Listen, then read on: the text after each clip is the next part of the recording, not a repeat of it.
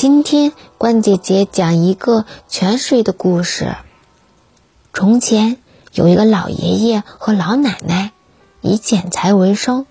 每天，老奶奶都给老爷爷烤一个油饼带着去剪柴。一天，老爷爷带着一个油饼出发了。他来到了泉水边打盹儿。睡梦中，他听到有一个声音在叫他。老爷爷，醒醒啦，请把这个碗捡起来。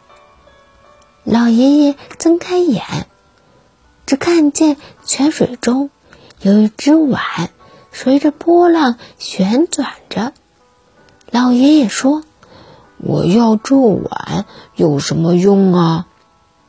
泉水深处响起了声音：“只要你对碗说，要米饭。”就会有香喷喷的米饭给你吃了。老爷爷从泉水中捡起碗来，来到附近的一个好朋友家。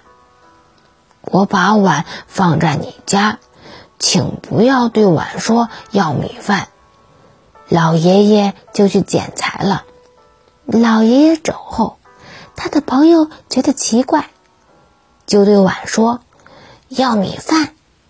顿时，一碗香喷喷的米饭就放在了面前。朋友和家人吃了一顿饱饭。老爷爷来取碗，他将另一个破碗给了老爷爷。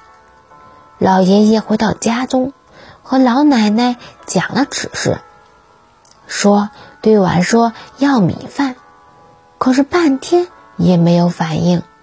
老爷爷就对老奶奶说：“给我烤一个油饼去。”老爷爷带着油饼又来到了泉水边打盹儿。睡梦中，又听到泉水深处的声音：“老爷爷醒来啦，请把这个东西捡起来。”老爷爷睁开眼睛，只看见泉水中。有一个大冬瓜随着波浪滴溜溜地转着。老爷爷说：“我要这么一个冬瓜有什么用啊？”